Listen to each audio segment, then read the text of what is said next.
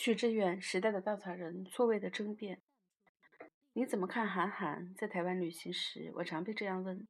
韩寒就像陆家嘴的高楼、东莞的工厂、乌坎的村民选举、张艺谋的电影一样，是理解那个复杂喧嚣的中国的捷径。面对浩如烟海、彼此矛盾的信息，他们的符号特征易于把握。我的答案很少能令他们满意，要么轻描淡。轻描淡写，要么表现得过分的傲慢，偶尔还用他们的九把刀作比。他如此成功，难道真的因为他的小说和电影有什么价值吗？这马上会招致反驳。九把刀可不会谈论自由、民主与革命，能把这样的广泛的群体引入共同的讨论。是啊，一些时候我的确感到失语，怀疑自己的判断是否真的错位，还是个人隐秘的心理作祟作祟。倘若你在中国以写作为业，以分析、批评社会为职责，期待赢得对应的声誉与影响，你必定无法逃避韩寒带来的影响的焦虑。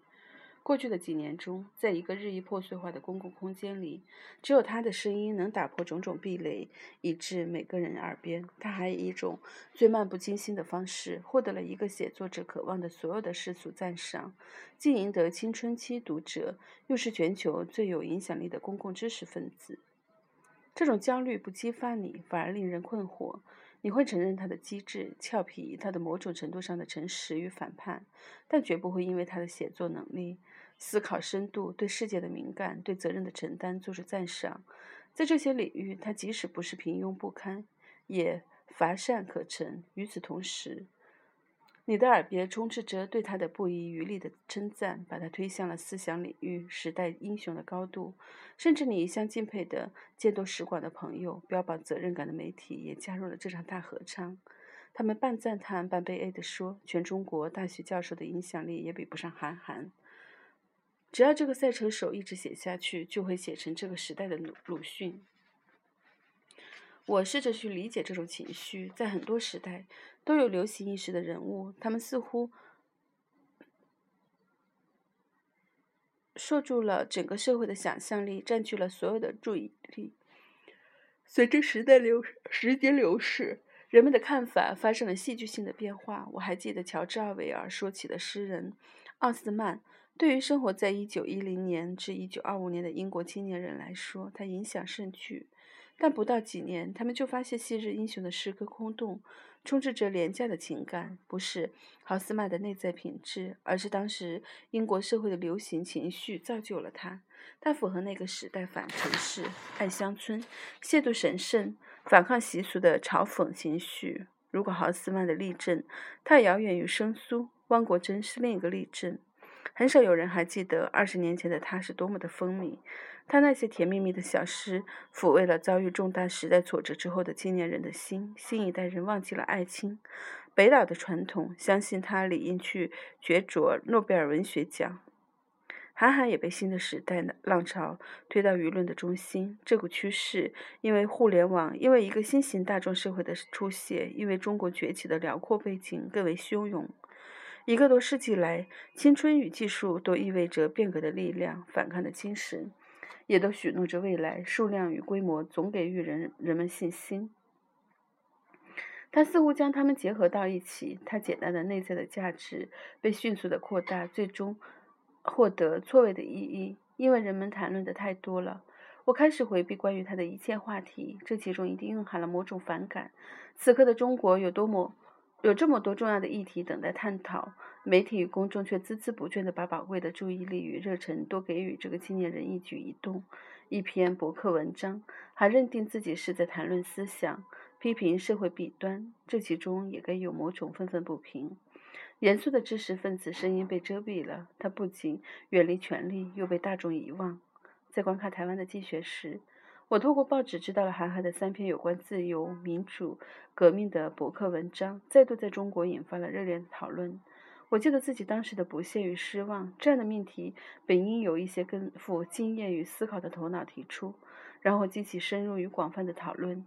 我几乎可以想象韩寒引发的讨论方式，他必然是表态式的混乱。他的思考与风格适合于简单的问题，是非已定，只需要他加上嘲讽的包装。而对于复杂的问题，这毫不起作用。他的反制风格更无法应对这种具有历史内涵的问题。回到北京后，我发现这场争论不仅没有停止，反而愈演愈烈，并被导向了新的方向。因为麦田、方舟子的加入，自由、民主、革命没有人谈论了，人们正在分成两个对立，在韩寒是否存在代笔的问题上争论不休。我不上微博，没能直接感受这场实时刷新的争论的热烈程度。但在饭桌上，在聚会上，在随手翻开的报纸上，人们总是谈论这些。令我印象深刻的是，春节时一次家庭聚会中，一群五十多岁的知识分子在热烈地争论韩寒，热烈地表态。这真是荒谬的一刻。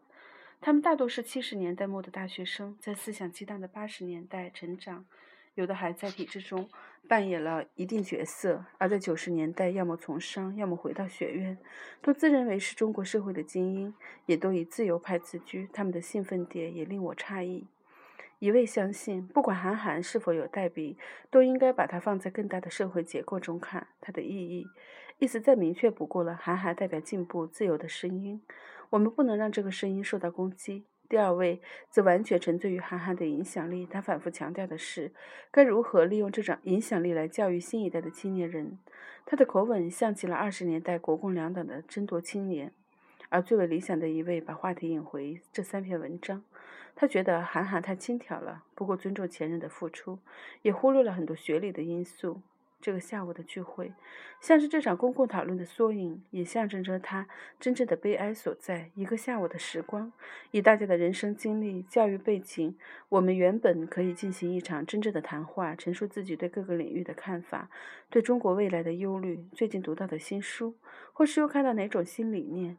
但我们把时间毫不吝惜地扔进了对一个并不复杂的青年人的无穷的猜测与分析，引证不同人最新发布的博客。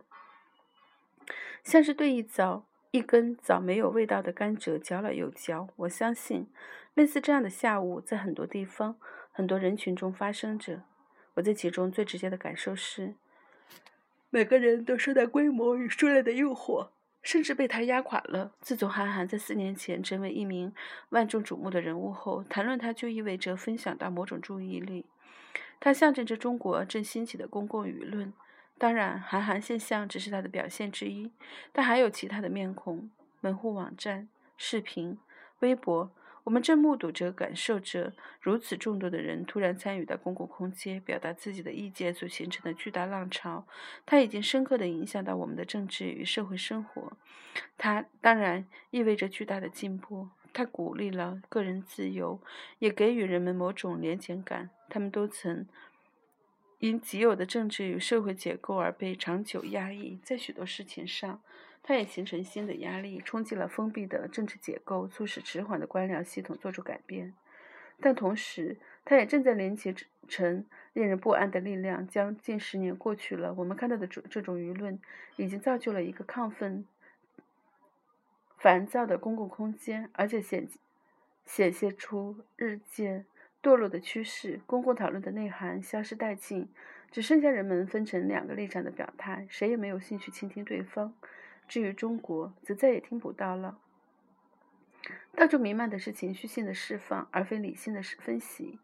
且不说围绕韩寒的争论，其他更极端的言论，从谢朗平、郎咸平、宋鸿兵到孔庆东，反而大获全胜。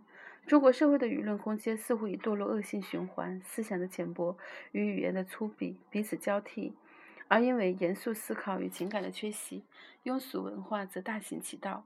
那么，在此刻的中国呢？我仍相信，重新凝聚知识分子的共识，并捍卫其内在的价值是关键所在。过去十年，除去传统的制度限制，市场与信息革命也促成知识分子团体的瓦解和边缘化。许多人选择自我放弃。对于一个真正的知识分子，既不能沉溺其中，也不能仅仅去批评它是闹剧。你可以切断微博与网络，却不可能隔离现实的生活。我们必须重建我们的公共生活。一个社会最糟糕的状态，不是它已经深陷粗俗，而是它沉湎其中，放弃从中摆脱出来的努力。重建的重任只能交给那些智力和情感上真正的精精英之士。他们既抵制政治与市场权力的诱惑，也回避大众的诱惑。他们有着内在的价值观，提供社会的方向感，刺激你的庸常状态，提供新观念，在一片噪音中提供清晰、具有审美意义的声音，追求更高的标准。